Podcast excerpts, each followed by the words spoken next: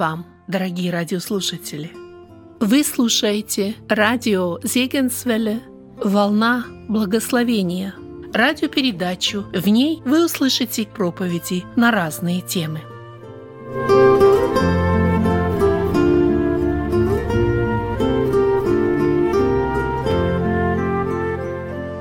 С сегодняшнего дня мы начинаем исследование книги пророка Захарии – мы можем задать вопрос, э, почему мы изучаем эту книгу, почему книга пророка Захарии.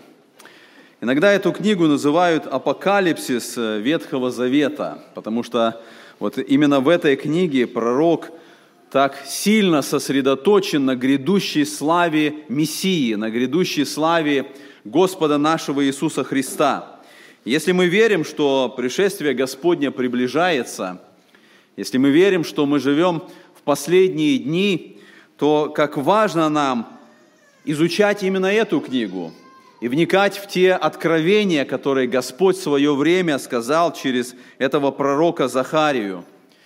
Пророк Захария говорит об Иисусе Христе больше, чем все остальные ветхозаветные пророки, если только не считать книгу пророка Исаии. Возможно, Исаия говорит больше, но а, оно, наверное, и понятно, потому что а, в книге пророка Исаии 66 глав, а в книге пророка Захарии только 14 глав. Но Захария говорит об Иисусе Христе. Несмотря на то, что книга пророка Захарии попадает в раздел а, так называемых малых пророков, но само название «малые пророки» вовсе не означает, что эта книга незначительная – даже сравнивая с книгой пророка Даниила, если вы помните, мы изучали эту книгу, у Даниила 12 глав, у Захарии 14 глав. Поэтому само название «малые пророки» не говорит о малой значимости. Оно указывает только на определенный раздел тех книг, которые были в свое время отнесены к этой группе. поэтому, когда мы смотрим вот на эту книгу, вникаем в содержание – мы видим, что Захария много говорит об Иисусе Христе. Он говорит и о первом пришествии, и особенно он говорит о втором пришествии Господа нашего. Некоторые богословы говорят, что даже Захария где-то касается внешности Антихриста. И когда мы будем изучать эту книгу, мы посмотрим, действительно ли это так. Таким образом, мы много теряем, если мы не исследуем эту книгу, если мы не касаемся этого текста – если мы как-то отодвигаем эту книгу и считаем, что здесь много чего-то непонятного, здесь много того, что нужно э, истолковывать, и мы как-то вот иногда читая даже, знаете, пробегаем эту книгу, не вникая в суть самого содержания. Захария говорит о Христе. Он говорит о событиях своего времени, но, как Петр писал в своем послании, он открывает Христовы страдания и последующие за ними славу. Поэтому слово Захарии было о пришествии Мессии и о его праведном правлении, которое Мессия установит, на своей, а, установит, когда он придет сюда на землю. И вот когда мы понимаем тему, понимаем содержание книги, как важно нам вспомнить то, о чем писал Иоанн в своем послании, о том, что ожидая Мессию и имея эту надежду, Иоанн говорит, «Итак, всякий, имеющий сию надежду, очищает себя, подобно как он чист». И сегодняшнего дня, начиная наше исследование, начиная наше изучение, вникая во все эти пророчества, как важно нам находить эти практические уроки, чтобы иметь надежду о том, что Мессия, Господь Христос однажды придет, и чтобы это побуждало нас очищать себя подобно, как чист наш Господь Иисус Христос. Наше исследование этой книги мы начнем а, с первого стиха, и поэтому давайте прочитаем этот текст. А, книга пророка Захария, мы прочитаем а, первая глава, первый стих. Здесь сказано так. «В восьмом месяце, во второй год Дария, было слово Господня к Захарии, сыну Варахиину, сыну Адову, пророку». Мы сегодня остановимся только на одном этом тексте. Мы сделаем введение ко всей книге, и когда мы будем рассуждать вот а, в этом видении, мы остановимся на трех важных вопросах. Во-первых, мы посмотрим, а, найдем ответ на вопрос «когда?». Когда происходили эти события? Какова была историческая обстановка всего того, о чем писал Захария. Второе, мы посмотрим и найдем ответ на вопрос «кто?». И мы посмотрим на личность самого пророка. Мы посмотрим, что Библия говорит о Захарии, как мы можем узнать о том, кем он является. И, наконец, третий вопрос – это вопрос «что?». Мы посмотрим в общем на само пророчество, мы посмотрим, о чем говорил Захария, о чем было его пророчество. Итак, когда мы рассуждаем вот об этом первом тексте я хотел бы вначале, чтобы мы посмотрели на ключевой текст всей книги. Конечно, выбрать один текст, который является ключевым, это не так просто, это не так легко. И вот когда я рассуждал, читал эту книгу, а, разные богословы, разные предлагают тексты, которые, ну как бы они считают основными текстами, которые говорят о основной а, идее или основной истине этой книги. И в своем рассуждении я остановился на 4 главе книги пророка Захарии, 6 стих. Глава, э, книга пророка Захарии 4.6. «Тогда отвечал он и сказал мне так, это слово Господа к Зарававелю, выражающее «не воинством и не силою, но духом моим, говорит Господь Саваоф». Не воинством и не силою, но духом моим, говорит Господь Саваоф. Когда мы смотрим вот на этот текст, мы видим в самом тексте а, определенный закон, определенное правило, установление или истина, которая открывается в этом тексте, как Бог действует среди людей. Успех или результат зависит не от человеческих усилий, не от человеческих стараний, результат зависит от Господа – этот текст говорит о строительстве храма, второго храма, который был разрушен в свое время а, Вавилон, вавилонянами. И Господь говорит о том, что этот храм будет восстановлен, он будет отстроен. Он будет восстановлен не воинством, не силой человеческой, но духом моим, говорит Господь.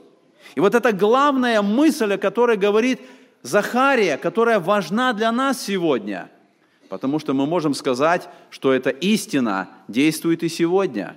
И мы можем сказать, что и сегодня, точно так же, как в то древнее время, Господь созидает церковь свою. И созидание церкви происходит не воинством, не силой, но Духом Божьим. Мы можем сказать, что точно так же будет во время второго пришествия Господа – не воинством, не силой, но Духом Божьим будут совершаться те великие события будущего, о которых говорит Священное Писание. Более того, мы должны увидеть, что вся эта книга, которая говорит о строительстве храма, она имеет духовное указание для каждого из нас. Потому что уже Новый Завет говорит о том, что каждый из нас строит свой духовный храм. Каждый из нас должен заботиться о духовном росте – о наших взаимоотношениях с Господом. И этот текст, он также направлен каждому из нас, потому что и это духовное созидание происходит не воинством, не силой, но, как мы видим в этом тексте, «духом моим», говорит Господь. И когда мы смотрим на этот ключевой э, текст, тогда мы можем увидеть, что и в то время строительство храма, оно совершалось людьми. Нужно было усердие, нужно было старание, нужно была смелость. Нужно было прикладывать все силы для того, чтобы в ответ на сопротивление людей этот храм был построен. Точно так же и сегодня. Когда мы созидаем наш духовный храм, нужно наше старание, нужно наше усердие, нужны силы, которые будут приложены для этого. Но истина остается истиной. И Господь говорит, не воинством, не силой, но духом моим – говорит Господь. Итак, когда мы смотрим вот на эту главную мысль, мы будем касаться э, этого текста, этой главной мысли на протяжении всего нашего изучения книги пророка Захарии. Но вначале я хотел бы, чтобы мы посмотрели на историческую обстановку, чтобы мы увидели, в каком событии развивается это пророчество, о чем идет там речь, что происходило в то время, когда Захария дает свое пророчество – Итак, мы читаем с вами о том, что книга пророка Захарии а, была, а, Слово Господне было направлено ему в восьмом месяце во второй год Дария. И здесь мы с вами видим, что а, Даниил получает свое откровение во время плена, и он в своем откровении узнает о том, что языческие царства будут владеть Иудеей, они будут владеть Иерусалимом, и это будет происходить до того момента, пока Бог установит свое царство. И вот этот период времени называется времена язычников. Он закончится только тогда, когда придет Мессия, который установит свое царство – который будет находиться в Иерусалиме и будет править из Иерусалима. Когда империя Вавилона пала в 539 году, тогда Кир Великий, император Персии, издает свое, свой указ о том, что евреи должны вернуться из плена, и должно начаться строительство храма – и вот здесь вот мы видим в этом тексте, первый, первый стих первой главы, сказано, что Захария получает свое пророчество в восьмом месяце второго года Дария. Когда мы сравниваем книгу пророка Захарии с книгой пророка Агея, мы видим разницу всего в два месяца. Посмотрите, мы читаем с вами у Агея, его книга начинается так. «Во второй год Дария, в шестой месяц, в первый день месяца, было слово Господне через Агея пророка к Зарававелю, сыну Салафиилеву, правителю Иудеи, и к Иисусу, сыну Иосидекову, великому Иерею. Вот мы сравниваем начало двух этих книг. Начало книги пророка Захарии и начало книги пророка Агея. И мы видим, что эти два пророка, по сути, начали свое служение одновременно – Потому что разница между тем, когда Захария получает свое пророчество и когда Агей получает свое пророчество, всего два месяца. Каждый из них получает свое э, пророчество, сказано во второй год Дария. Агей получает в шестой месяц, Захария получает в восьмой месяц. Буквально два месяца проходит, и мы видим, что Захария получает свое пророчество, э, о котором мы сегодня рассуждаем. Когда мы смотрим на это время, и мы видим, что здесь сказано, это был второй год Дария, прошло 18 лет после того указа, который был издан Киром, когда Кир сказал о том, что евреи должны вернуться в свою землю, храм должен начать быть отстроенным. И вот прошло уже 18 лет.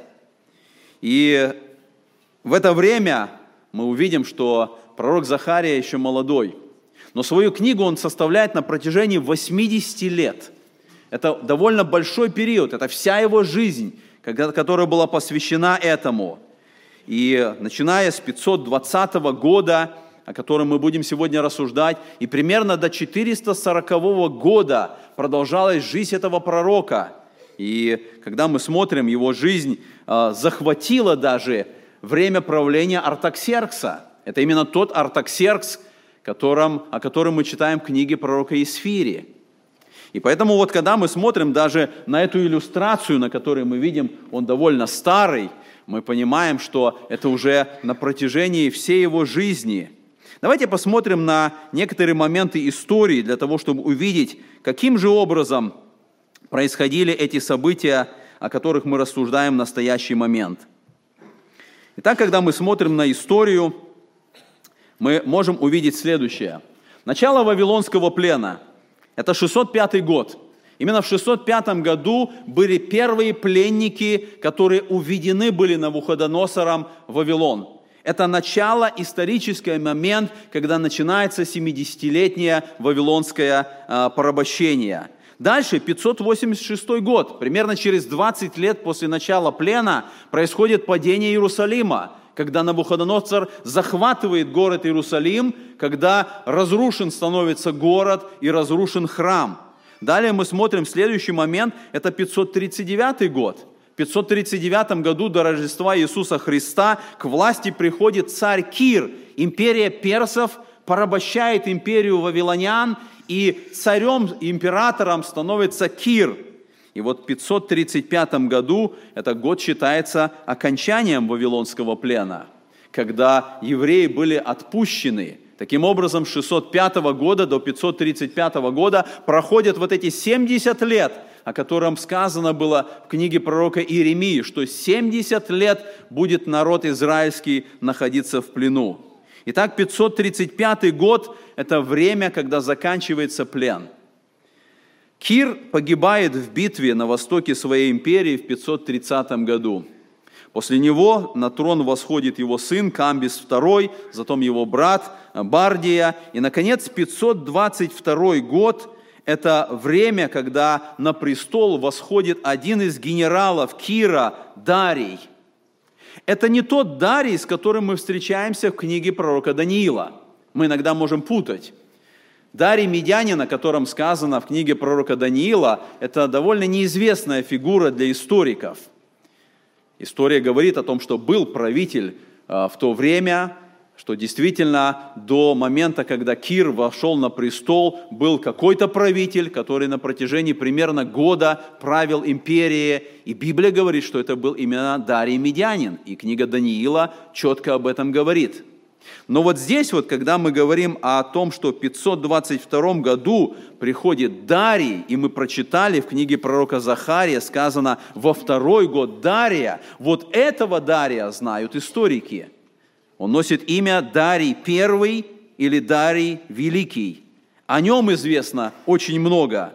Мы с вами читаем в энциклопедии Британика сказано так. Один из величайших правителей династии Ахменидов – отличавшийся особым гением в администрировании и великих строительных проектах. Таковым был Дарий Великий. Мы читаем дальше, в библейской энциклопедии Брагауза написано о нем, что он был крупней, крупнейшим реформатором в Персии, был Дарий Первый Великий. При нем царство было поделено на 20 сатрапий или административных областей. Сатрапии, в свою очередь, делились на отдельные провинции – в Палестине это была Самария, Иерусалим, Аждот, Аммон и Аравия. Во главе этих провинций стояли наместники, назначаемые персидским царем. Наместником провинции Иерусалим были Зарававель и Неемия. Это было административное деление, которое совершил Дарий. Он поделил всю свою империю на сатрапии – на эти административные области, и Зарававель был поставлен наместником в этой области Иерусалима. Дарию было всего 28 лет, когда он зашел на престол. И с самого начала своего царствования ему приходилось вести очень много войн с теми, кто восставал а, против его правления. И история говорит, что Дарий провел более 20 битв, в которых погибло около 150 тысяч военных. Таковым был этот великий император. Примерно через год после тех событий, о которых мы читаем вот в этой первой главе э, книги пророка Захарии, Дарий присоединяет своей империи Египет, и таким образом его империя становится от реки Нила до Индии. Это самая великая империя, которая была до этого момента вообще э, за всю историю существования – он организует, он завоевывает эту величайшую империю. И во время его правления евреи продолжают возвращаться в свою землю. Два великих лидера. Это Зарававель, муж из династии Давида, который был правитель новой империи или наместник а, Сатрапии. И кроме этого Иисус, сын Иосидека. Это был первый первосвященник после плена. Вот эти две великие личности – имели огромное значение для народа израильского, который возвращался из плена в свою землю. Мы можем рассуждать, каким образом они возвращались из плена.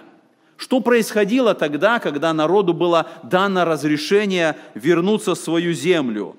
История говорит о том, что большинство пленников были расселены э, в районе города Нипур. И вы видите вот на этой карте вы видите этот город Нипур и вот эту область, которая так и называлась область Нипур. Она находилась за каналом Кабар, недалеко от города Нипур, скорее всего, на восток от этого древнего города. И вот там, в этом э, месте, были, были расселены все пленники. История говорит о том, что само это место, город Нипур, очень сильно влиял на жизнь евреев, на их социальную жизнь. Когда мы говорим об этом канале Кабар, вы помните, в книге пророка Иезекииля, 1 глава, 1 стих, сказано, Иезекииль говорит, «Когда я находился среди переселенцев при реке Хаваре». В Библии этот канал Кабар назван река Хавар. Это именно то историческое место, канал Кабар, где были расположены эти места поселения этих пленников. В мае 1893 года в городе Непур при раскопках были обнаружены более 700 глиняных таблиц. Многие из этих таблиц принадлежали богатой семье Мурашу. Что было интересно, когда археологи обнаружили вот эти глиняные таблицы, что большинство имен, которые были использованы в этих таблицах, это еврейские имена. Это говорит о том, что там, на этом месте, были многие евреи – более того, многие из этих евреев были довольно богатыми людьми. Они довольно хорошо устроились там, они занимались коммерцией, они занимали довольно важные посты. В это время, вот именно там, в этой области Непура, как говорит история, появляются первые подобия банкирских домов. И как вы думаете, кто были первыми банкирами? Евреи – и так говорит история. Именно там, находясь в плену, именно евреи начали банковское дело.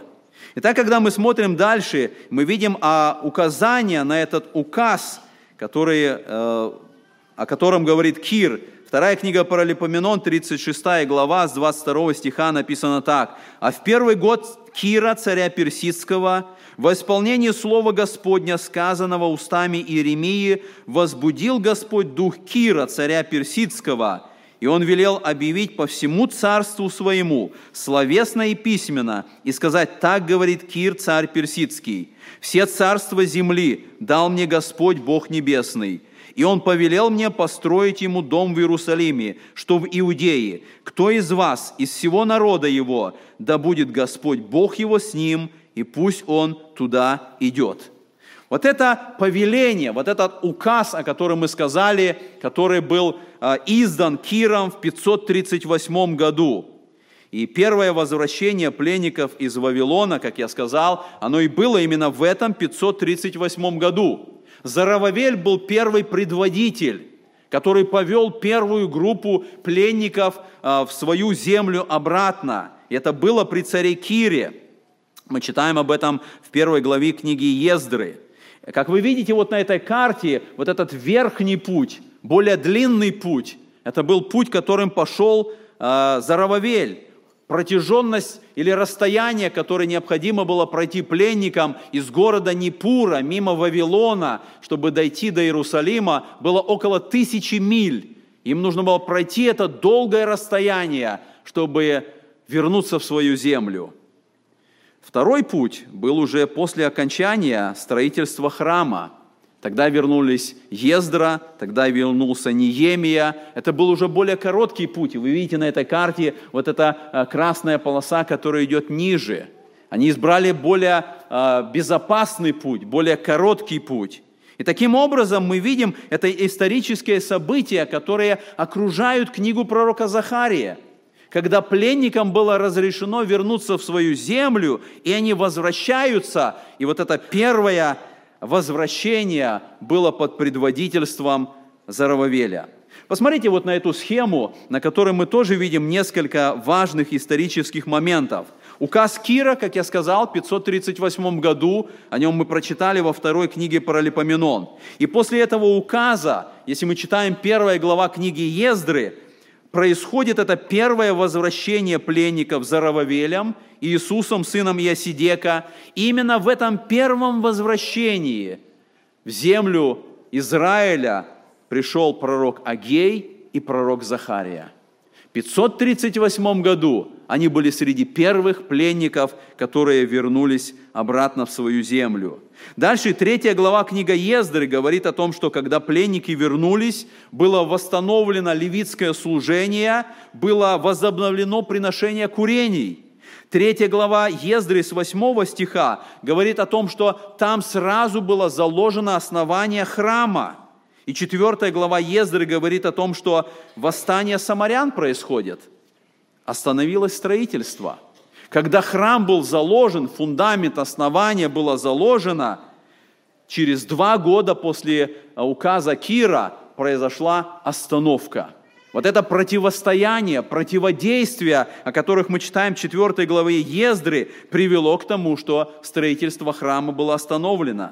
И эта остановка продолжалась 16 лет.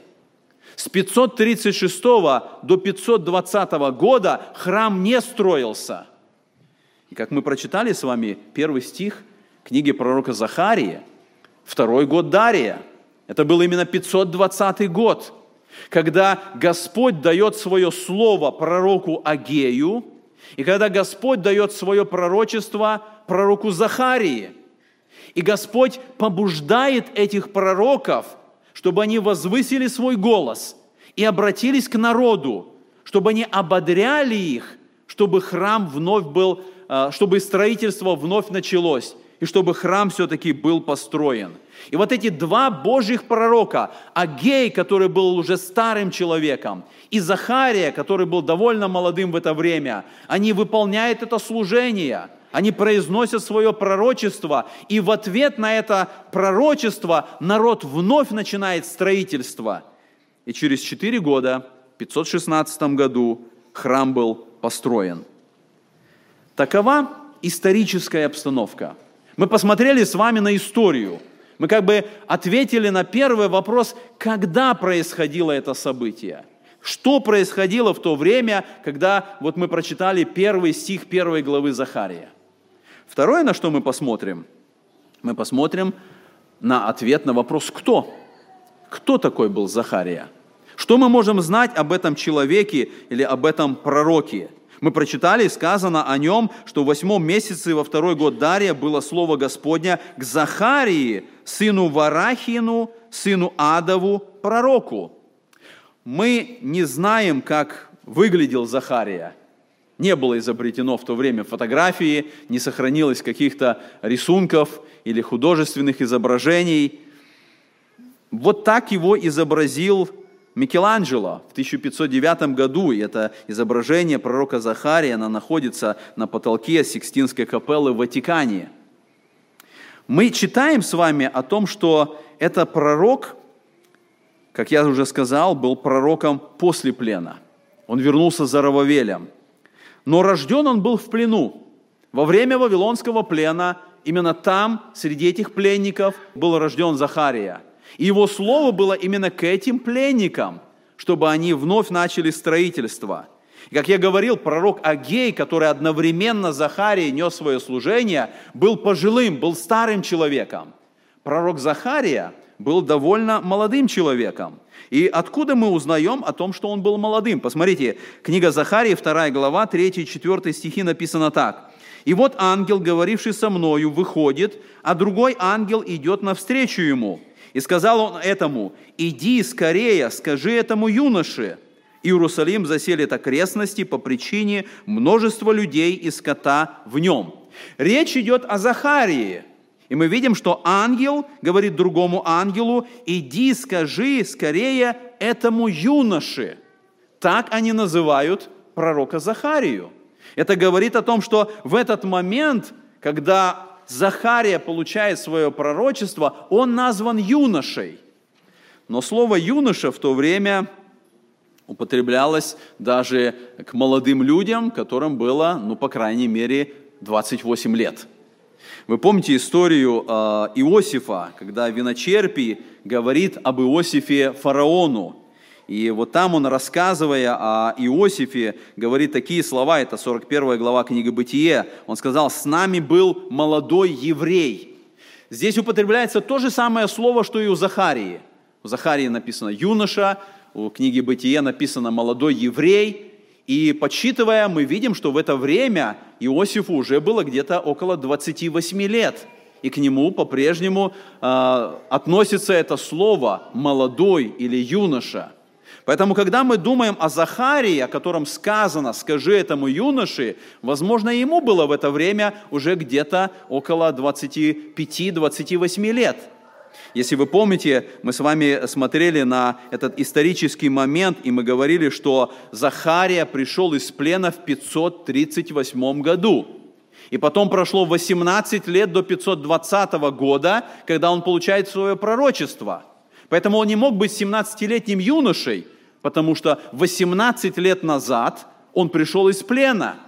Мы не знаем, сколько ему было, когда он пришел из плена – 5 лет, может быть 10 лет, когда он пришел из плена. Но вот в этот момент, в 520 году, он молодой человек, это молодой пророк, который получает это свое слово. Когда мы смотрим на само имя Захария, имя Захария означает «Господь помнит». Это было довольно распространенное имя среди евреев. И даже в Библии мы находим, что э, более 20 человек только в Ветхом Завете носили имя Захария. Именно поэтому иногда некоторые толкователи впадают в путаницу, чтобы, э, пытаясь разобраться, где и какой Захария. Я читал одно толкование э, православных богословов, которые пытаются объяснить и сказать, что этот Захария из книги пророка Захария, это был отец Иоанна Крестителя – мы понимаем, что отец Иоанна Крестителя, о котором написано э, в Евангелии Луки, жил 500 лет спустя.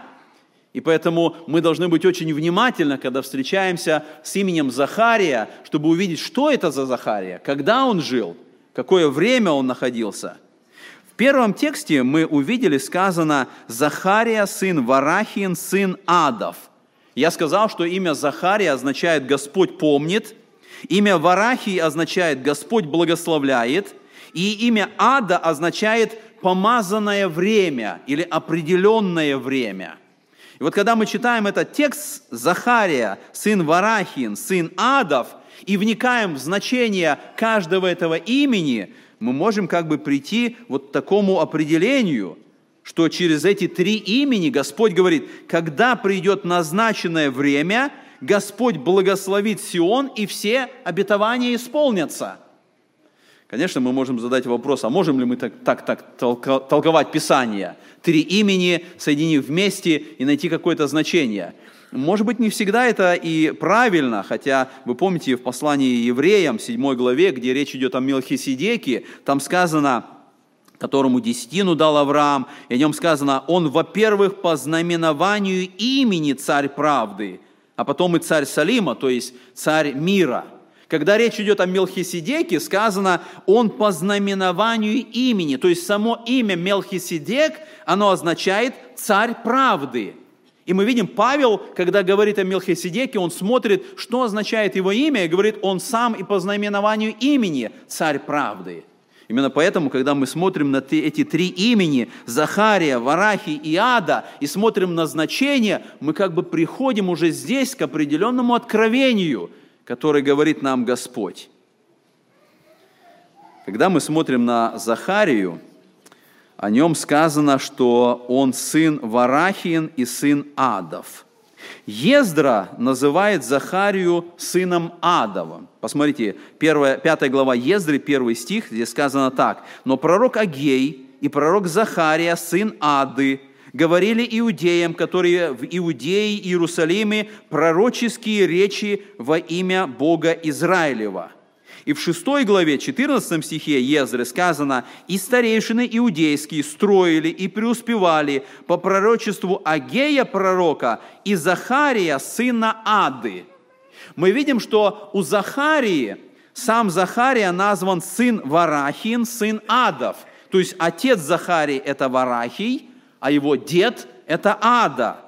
В то время как у Ездры сказано, что отцом Захарии был Ада – мы по-разному можем пытаться истолковать вот эти два текста. Возможно, что отец Захарии умер рано и не имел какого-то особого значения, и поэтому у Ездры Захария назван по имени своего деда, как бы сын своего деда. Мы ничего не знаем о Варахии, мы не знаем, что он делал, мы не знаем, кем он, кем он был, но вот об Аде мы знаем из текста Священного Писания. Мы знаем, что он был одним из священников – который вернулся из Вавилона вместе с Зарававелем и Иисусом. И он назван Идо а, в книге пророка Неемии. Посмотрите, когда мы читаем Неемии 12 глава с 1 стиха, Здесь так сказано. «Вот священники и левиты, которые пришли за Рававелем, сына Салафииловым, и с Иисусом, Сирая, Иеремия, Ездра, Амария, Малух, Хатуш, Шихания, Рехум, Меремов, Идо, Генофой, Авия». Вот здесь вы видите это имя Идо. По сути, это то же самое, что и Ада у Захарии. Некоторые еврейские имена, которые переводились, мы видим, они по-разному иногда звучали – и мы можем сказать о Захарии, что он был рожден в священническом роде, потому что у Ниемии мы прочитали, вот священники и левиты, которые пришли за Рававелем. Это главы священнических родов. И Ида, дед Захарии, он был главой священнического рода.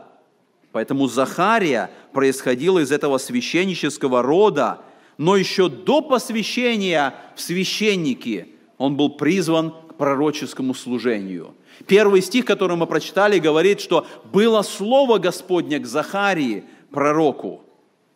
Мы также можем сказать, что в 12 главе книги пророка Неемия здесь идет перечисление колена Левия. И посмотрите, как здесь сказано, «В дни Иакима были священники, главы поколений, из дома Сирая Мирая, из дома Иеремии Ханания, из дома Идо Захария.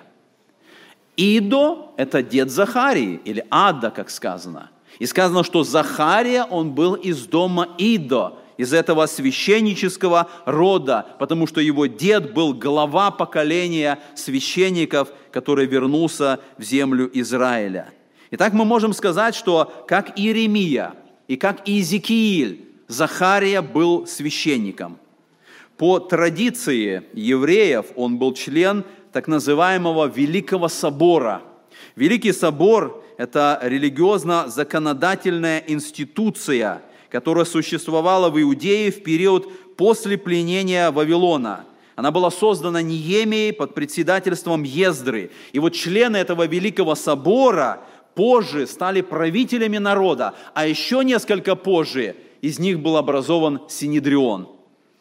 Во время плена, когда народ израильский был уведен в Вавилон, когда храм был разрушен, там в Вавилоне появились синагоги. Мы читаем в еврейской энциклопедии, написано так. Большинство историков полагает, что формирование синагоги относится ко времени пленения Вавилонского – когда изгнанники, лишенные культового центра Иерусалимского храма и оказавшиеся в чужой стране, должны были искать новые формы отправления культа. Видимо, изгнанники, вернувшиеся в Эрец Израиль, принесли с собою институт синагоги.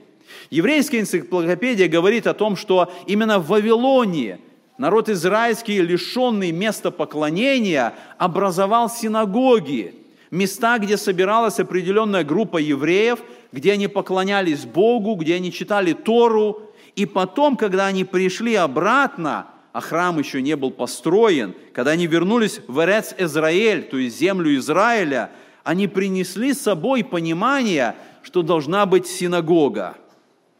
Итак, мы видим, что Захария родился в Вавилоне, вместе со своим дедом Адо или Идо они пришли в Иерусалим за Рававелем – и первосвященником Иисусом, сыном Иосидековым.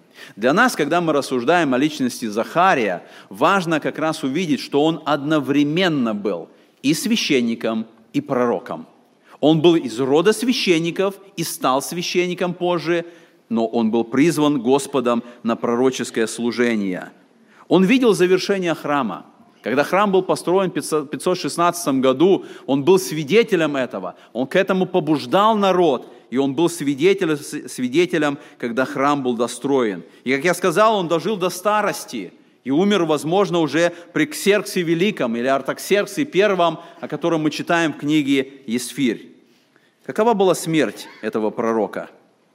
В Евангелии Матфея, в Новом Завете, в 23 главе, Иисус Христос говорит такие слова – да придет на вас вся кровь праведная, пролитая на земле, от крови Авеля праведного до крови Захарии, сына Варахина, которого вы убили между храмом и жертвенником. Мы не знаем ничего о смерти Захарии из Ветхого Завета, но вот в Новом Завете Иисус Христос открывает нам этот факт о том, как был умершлен пророк Захария. Иногда, опять же, э, возникает недопонимание, потому что вот эти слова Иисуса Христа э, связываются с тем событием, о котором написано во второй книге Паралипоменон. В 24 главе написано так. «И Дух Божий облег Захарию, сына Иодая, священника, и он стал на возвышении пред народом и сказал им, так говорит Господь, для чего вы приступаете повеление Господни? Не будет успеха вам. И как вы оставили Господа, то и Он оставит вас. Изговорившись против Него, изговорились против Него и побили Его камнями по приказанию царя во дворе Дома Господня. Два события, очень похожие друг на друга. Иногда кажется, что то, о чем говорит Христос, это и есть событие, которое записано в 24 главе 2 книги Паралипоменон. Но посмотрите, Христос говорит о Захарии, сыне Варахин. А в 24 главе 2 Паралипоменон сказано о Захарии, сыне Иодая, священника. И когда мы пытаемся увидеть, где же это событие второй книги Паралипоменон, то мы видим, что речь идет о Захарии, который нес свое служение во время правления царя Иаса. А царь Иас правил с 843 по 796 год. Это 300 лет до того момента, когда жил пророк Захария. И поэтому, несмотря на то, что речь идет как бы о похожем событии смерти Захария, это два совершенно разных события. Их разделяет 300 лет времени. Но несмотря на это, мы видим, Христос открыл нам, как умер пророк Захария. И мы прочитали, что он был убит между храмом и жертвенником. И мы сказали, в 520 году храм был построен, началось служение. Каким-то образом нашлись те, кто восстали против него. Именно там, в самом храме, между храмом и жертвенником, он был убит. И когда мы видим, как Иисус Христос описывает его смерть, мы прочитали, он говорит, до крови Захарии, сына Варахина, кровь праведная. Такую оценку дал сам Христос этому пророку. Сам Христос показал, что это за личность пророка. И когда Христос описывает, Он указал на самую первую праведную кровь Авеля и на последнюю кровь праведного Захария, как бы этим самым указывая на весь этот период Ветхого Завета, когда евреи, будучи ожесточенные, они убивали Божьих посланников, которые приходили и приносили им истину от Господа. В настоящее время э, в Иерусалиме есть могила пророка Захарии.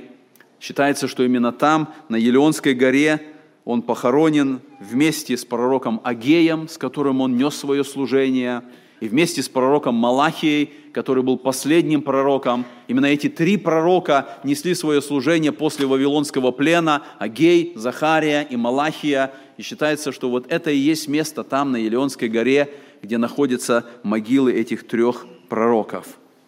Итак, мы с вами посмотрели на историческую обстановку, мы посмотрели на личность пророка, и последнее, что мы сделаем, мы посмотрим на само пророчество – мы посмотрим на книгу в общем, чтобы увидеть, о чем же идет речь в этой книге, о чем же говорит книга пророка Захарии.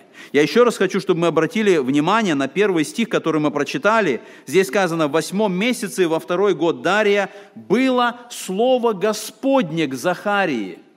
Посмотрите, это не просто какая-то история – это не просто миф какой-то, это не просто какое-то историческое описание – сказано, было Слово Господня. Это указание на то, что это истинное пророчество. Господь дал свое Слово. И поэтому, когда мы смотрим вот на этот момент, мы понимаем, что это было откровение от Бога. Каким образом приходили откровения от Бога? Апостол Петр в своем послании открывает эту истину – и он говорит в первой главе второго послания, что никогда пророчество не было произносимо по воле человека. Он говорит, изрекали его святые Божьи человеки, будучи движимы Духом Святым. Это не потому, что Захария хотел сам или стремился, это не по воле человека. Бог избрал его, чтобы он стал сосудом, проводником этого откровения. Будучи движим Духом Святым, Захария получил это пророчество, и он записал его. И до наших дней мы имеем запись того откровения, которое Господь дал через этого пророка. Мы можем посмотреть вот на этой схеме, а, как бы так изображена вся эта книга а, пророка Захарии. И мы можем сказать, что вся книга делится на две части. Первые шесть глав – это видение пророка, и, вторые, и последующие восемь глав – это объяснение или указание об этих видениях. Видения Захария указывали на будущее событие. И он пророчески видел приход греков, приход римлян, он видел распятие Иисуса Христа, он видел рассеяние евреев, он видел приход Антихриста, он видел все ужасы последнего времени, вплоть до второго возвращения Иисуса Христа, для того, чтобы он установил свое царство праведности. Бог открыл ему все это, и он записал это для того, чтобы мы сегодня могли вникать в это пророчество – мы можем отметить здесь несколько моментов. Первая глава, первые шесть стихов – это призыв к покаянию. Пророк обращается к народу, чтобы они обратились от своих злых дел, которые еще их отцы делали. Далее мы можем увидеть восемь видений, которые Господь дал пророку.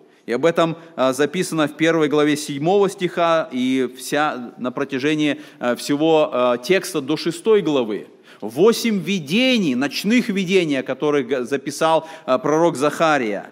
Седьмая, восьмая главы идет рассуждение о том, что такое истинный пост. И также ему было показано будущее Сиона, когда Господь придет и будет в своем царстве. И, наконец, а, вторая часть книги с 9 по 14 – это ободрение надежда. Вот именно в этой части, с 9 по 14 главы, пророк видит первое пришествие Христа, страдания Христа, и пророк видит второе пришествие Христа в славе, в царстве. Пророк видит Мессию, который устанавливает свое царствие здесь на земле – когда мы смотрим на время написания, эти первые восемь глав были написаны во время строительства храма, в то время, когда вторая часть э, книги была написана после завершения строительства. Для чего? Какая цель была в написании этих глав? Первая часть книги – это было побуждение, вдохновение строителей, чтобы они продолжали строить храм, несмотря на все трудности. Это первая часть, которая обращается Захария к народу. Вторая часть, которая говорит о будущих событиях, это надежда для строивших, что однажды придет Мессия, который будет отвержен, но вернется в славе для своего царства. Итак, когда мы смотрим, мы видим, что в этой книге есть две основные темы. Первая тема – «Созидайте храм», это то, что Захария говорит людям. И вторая тема – «Созидайте свое будущее». Захария как бы обращается к людям и к нам в том числе – он говорит о том, что Христос придет второй раз, и он говорит, как вы готовитесь к этому моменту, как вы созидаете свое будущее, как вы созидаете свой внутренний духовный храм. И, наконец, я хочу теперь остановиться вновь на этом ключевом тексте. Захарии 4 глава 6 стих, где сказано «Не воинством и не силою, но духом моим, говорит Господь Саваоф». Мы уже говорили что, о том, что в этом тексте речь идет о строительстве храма. Господь как бы показывает, как храм будет восстановлен.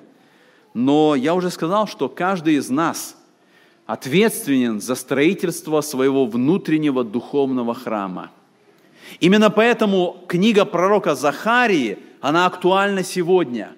И читая ее, мы сегодня должны применять к нашему строительству. И мы должны задать вопрос, как Бог ожидает от нас, чтобы мы строили. В то время народ был в немощи, они отказались от помощи язычников. И Господь говорит, духом моим храм будет построен. Сегодня, когда мы смотрим внутрь себя и видим, что Господь также ожидает, чтобы строительство было закончено, и храм наш внутренний, духовный был воздвигнут, и сегодня Господь к нам обращается этим словом – он говорит, не силою и не воинством, духом моим я буду созидать этот храм. мы часто используем мирские методы. Но книга пророка Захарии говорит, народ тогда отверг язычников. Они не подались на то, чтобы строить вместе. Несмотря на то, что они были слабы, их было немного, они уповали на Господа, и Духом Божьим этот храм был построен. Как-то я читал историю о человеке, который был назван «самый сильный человек на земле». В 30-е годы его имя было Пол Андерсон. Здесь, в Америке, а, ему было дано такое звание «самый сильный человек на земле». И кроме того, что он был действительно довольно сильным, и много рекордов Гиннесса а, записано на его счет, он был верующим человеком. И вот однажды происходила евангелизация, на которой были приглашены христиане самые различные, и Пол Андерсон также был приглашен на эту евангелизацию. И вот, э, чтобы дать свое свидетельство, этот сильный человек взял большой гвоздь и рукой забил этот гвоздь э, в толстую доску. И после того, когда он это сделал, он обратился ко всем людям – и сказал, что вот как такой же силою, которой я действовал, Господь дает мне силу в духовном смысле. После этого было несколько свидетельств других людей, и после этого был призыв к покаянию. Вышло много людей, и вышел один мальчик, который тоже покаялся. И проповедник, который проповедовал, он стал подходить к людям, спрашивать их свидетельства. И он подошел к этому мальчику, и он говорит, скажи мне, Почему на тебя так сильно повлияли эти свидетельства? Что именно ты увидел или услышал, когда слушал слова Пола Андерсона, самого сильного человека на земле, который верит в Бога? Этот маленький мальчик, он сказал такие слова. Он сказал, меня поразило не свидетельство самого сильного человека на земле. Меня поразило свидетельство вот того мужчины в инвалидной коляске – когда он сказал слова, что Господь дал ему способность увидеть и понять смысл жизни. Я, говорит, подумал, что если ему Бог дал эту способность, то разве мне не может Господь дать способность понять, для чего моя жизнь? Именно поэтому я покаялся. Библия говорит, не воинством и не силою, но духом моим, говорит Господь. Мы призваны строить этот духовный храм. Нам кажется, что нам нужна какая-то наша человеческая сила, но Господь говорит, Дух мой будет созидать. Да, нам нужно старание, нам нужно усердие, нам нужно прикладывать все необходимые усилия для того, чтобы этот храм созидался. Но наша надежда и наше упование не на силу человеческую – не на воинство или на могущество, которыми мы могли обладать, делая все необходимое, как те пленники, которые вернулись в свою землю. Они уповали на Господа, и храм был построен. Именно поэтому, когда мы будем вникать в эту книгу главу за главой, нам важно применять это к себе и проверять, а как мой храм строится сегодня, а в каком состоянии мое строительство – Возможно, фундамент был заложен. И подобно как в то древнее время, 16 лет не было строительства. Возможно, и у меня когда-то был заложен этот фундамент, а потом под воздействием язычников или всех этих сил князя господствующего в воздухе остановилось строительство. Нам важно сегодня услышать призыв Захарии. Нам важно сегодня проверить, чтобы с новым силой и с новой надеждой, уповая на Дух Божий, мы вернулись бы к этому строительству, чтобы Господь созидал наш храм, и чтобы это дело было доведено до окончания. В каком состоянии ваш храм? Давайте подумаем об этом и обратимся к Господу в молитве. Аминь. Вы слушали Андрея Павловича Чумакина «Церковь спасения» Вашингтон. Вы слушали радио Зекинсвелле «Волна благословения» Город Детмалт, Германия. Дорогие радиослушатели, мы желаем вам Божьих благословений.